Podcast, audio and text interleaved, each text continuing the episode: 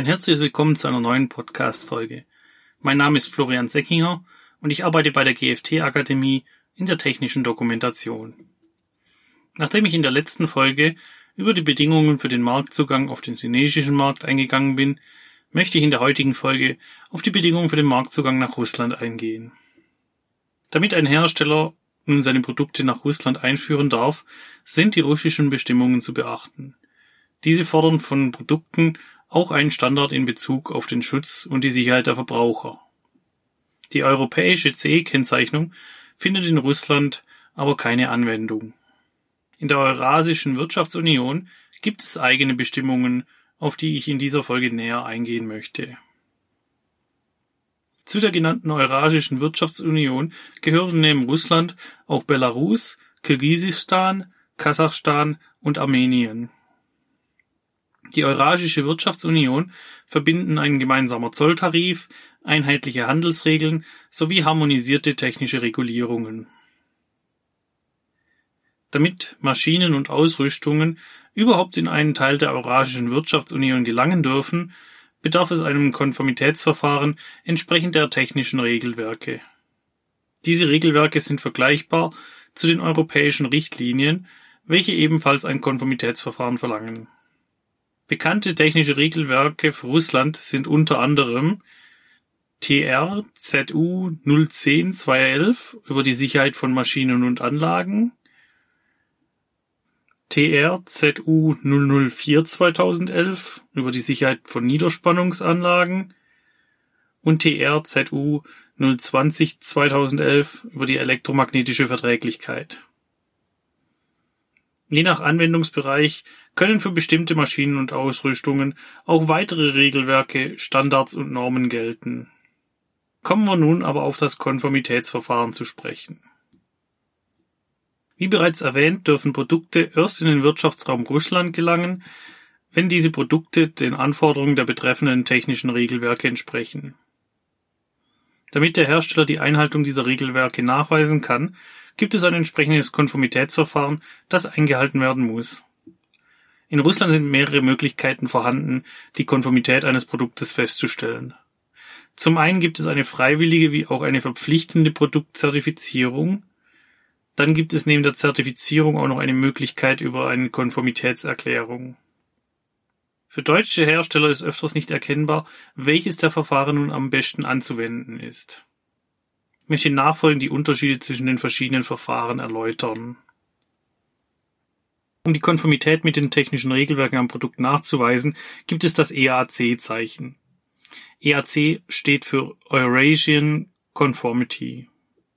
Ähnlich wie das CE-Zeichen in Europa weist das russische Zeichen nach, dass das Produkt alle gesetzlichen Anforderungen in Hinsicht auf Sicherheit und Qualität entspricht. Produkte ohne EAC-Zeichen können beschlagnahmt werden und der Hersteller kann auch mit Bußgeldern belangt werden. Um ein EAC-Zeichen zu erlangen, muss eines der Konformitätsverfahren durchlaufen werden. Das erste Verfahren ist das EAC-Konformitätszertifikat. Dies ist ein Nachweis, dass das Produkt den harmonisierten technischen Vorschriften in Russland entspricht.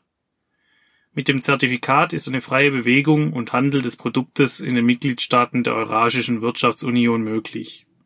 Diese offizielle Bescheinigung darf nur durch eine akkreditierte Zertifizierungsstelle nach einer Qualitätsprüfung vergeben werden.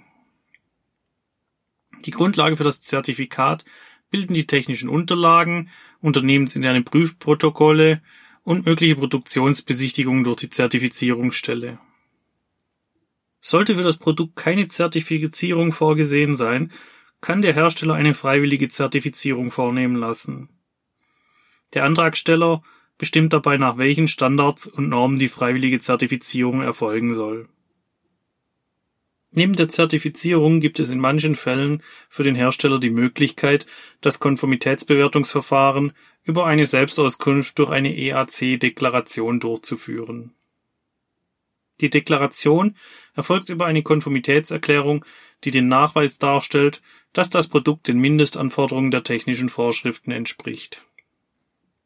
Im Gegensatz zum Konformitätszertifikat wird die Deklaration vom Antragsteller selbst durchgeführt alle notwendigen Analysen und Prüfungen führt der Hersteller in Eigenregie durch.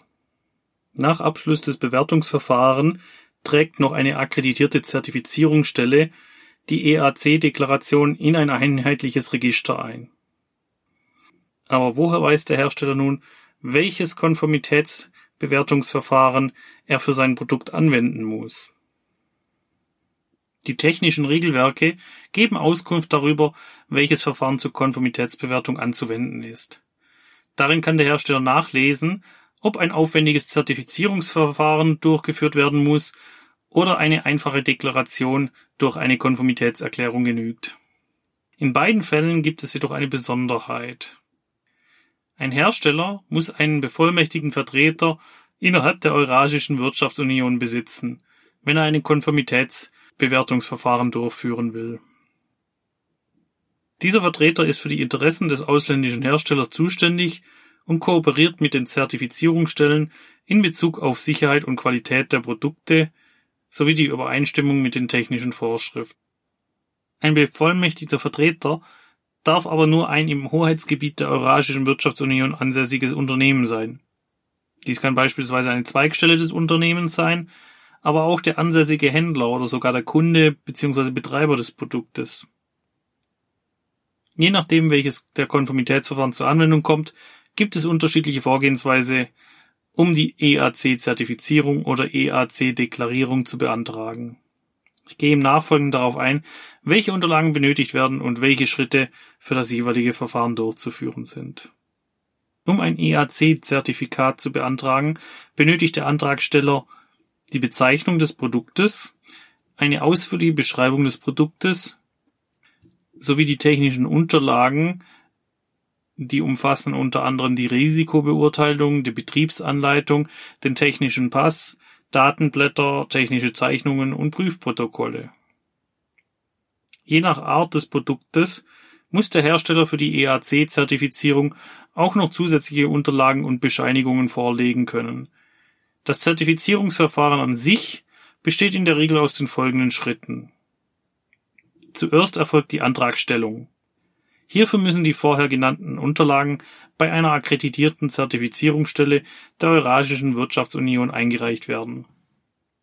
Die Zertifizierungsstelle prüft die Unterlagen und verlangt je nach Klassifizierung des Produktes eine Auswahl von Warenmustern.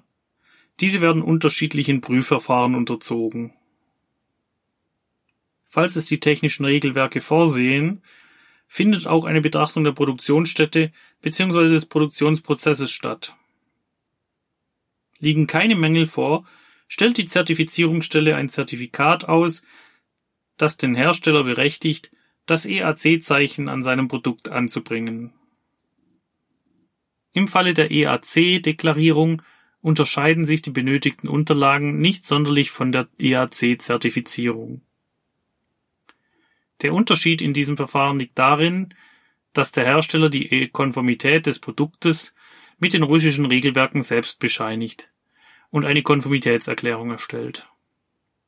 Die durch den Hersteller oder eine bevollmächtigte Person erstellte EAC-Deklarierung wird dann von einer akkreditierten Zertifizierungsstelle in das einheitliche russische Register eingetragen. Das Deklarierungsverfahren kann in der Regel auf die folgenden Schritte erläutert werden. Der Hersteller definiert in einer Recherche, welche technischen Normen das Produkt einhalten muss. Er sucht sich das notwendige Konformitätsbewertungsverfahren heraus. Der Hersteller führt die notwendigen Prüfungen durch und protokolliert diese ordnungsgemäß. Alle notwendigen Unterlagen, die von den technischen Regelwerken gefordert werden, stellt der Hersteller im Anschluss zusammen. Der Hersteller stellt eine Konformitätserklärung in Form einer EAC-Deklaration aus. Er schickt die Deklaration samt den zugehörigen Unterlagen an eine akkreditierte Zertifizierungsstelle der Eurasischen Wirtschaftsunion. Diese Zertifizierungsstelle trägt die Deklaration in das einheitliche Register ein. Nach Eintragung bringt der Hersteller das EAC-Zeichen am Produkt an das EAC-Zeichen muss unabhängig vom Konformitätsverfahren gut sichtbar, leserlich, unverwechselbar und dauerhaft auf dem Produkt oder an einem daran befestigten Schild angebracht sein. Das Zeichen muss eine Größe von mindestens 5 mm haben und die Proportionen sind bei Verkleinerung oder Vergrößerung einzuhalten. Sollte die Art des Produktes eine Anbringung nicht ermöglichen, ist das EAC-Zeichen auf der Verpackung oder den Begleitunterlagen anzubringen. Die Kosten und Dauer für das Konformitätsverfahren hängen von verschiedenen Faktoren ab. Die Anzahl der benötigten Prüfungen und der Unterlagen variieren durch die Vorschriften der jeweiligen technischen Regelwerke. Dies hat natürlich auch Auswirkungen auf die Kosten und die Dauer des Konformitätsverfahrens. Daher muss für jeden Einzelfall die Kosten und die vermutliche Dauer für das Konformitätsverfahren abhängig vom Produkt eingeschätzt werden. Abschließend möchte ich noch auf einige Besonderheiten hinsichtlich der technischen Dokumentation hinweisen. Neben einer Anleitung muss der Hersteller dem Endbetreiber auch einen technischen Pass vorlegen. Dieses Dokument enthält Angaben zu technischen Parameter, Lebensdauer und den wichtigen Basisinformationen über das Produkt. Auch Hinweise zu Verpackung, Lagerung, Betrieb, Reparatur und Entsorgung sind in den technischen Pass enthalten. Der technische Pass begleitet das Produkt über den gesamten Lebenszyklus und muss auch der akkreditierten Zertifizierungsstelle im Konformitätsprozess vorgelegt werden. Die Unterlagen, einschließlich des technischen Passes, die für den Marktzugang Russland benötigt werden, müssen auf jeden Fall in der russischen Sprache vorliegen. Sowohl für das EAC-Zertifikat wie auch für die EAC-Deklarierung müssen die technischen Unterlagen und die Antragstellung in russischer Sprache erfolgen. Sollten Sie eine technische Übersetzung benötigen, können Sie uns hierfür natürlich gerne kontaktieren. Zum Schluss der Folge möchte ich noch darauf hinweisen, dass wir in der nächsten Woche unsere hundertste Podcast-Episode veröffentlichen werden. Wir möchten diesen Meilenstein mit einer Frage- und Antwortfolge feiern und möchten Sie dazu auffordern, uns Fragen zu schicken, die wir in dieser Episode dann beantworten. Welche unklaren Punkte haben Sie in der technischen Dokumentation und möchten gerne eine Antwort von uns dafür, darauf haben. Schicken Sie uns Ihre Fragen einfach an die Mailadresse info at gft-akademie.de. Wir sind nun wieder am Ende dieser Episode angekommen. Ich hoffe, Ihnen hat diese heutige Episode gefallen. Ich bedanke mich bei Ihnen für das Zuhören und wünsche Ihnen bis zum nächsten Mal alles Gute. Auf ein baldiges Wiederhören.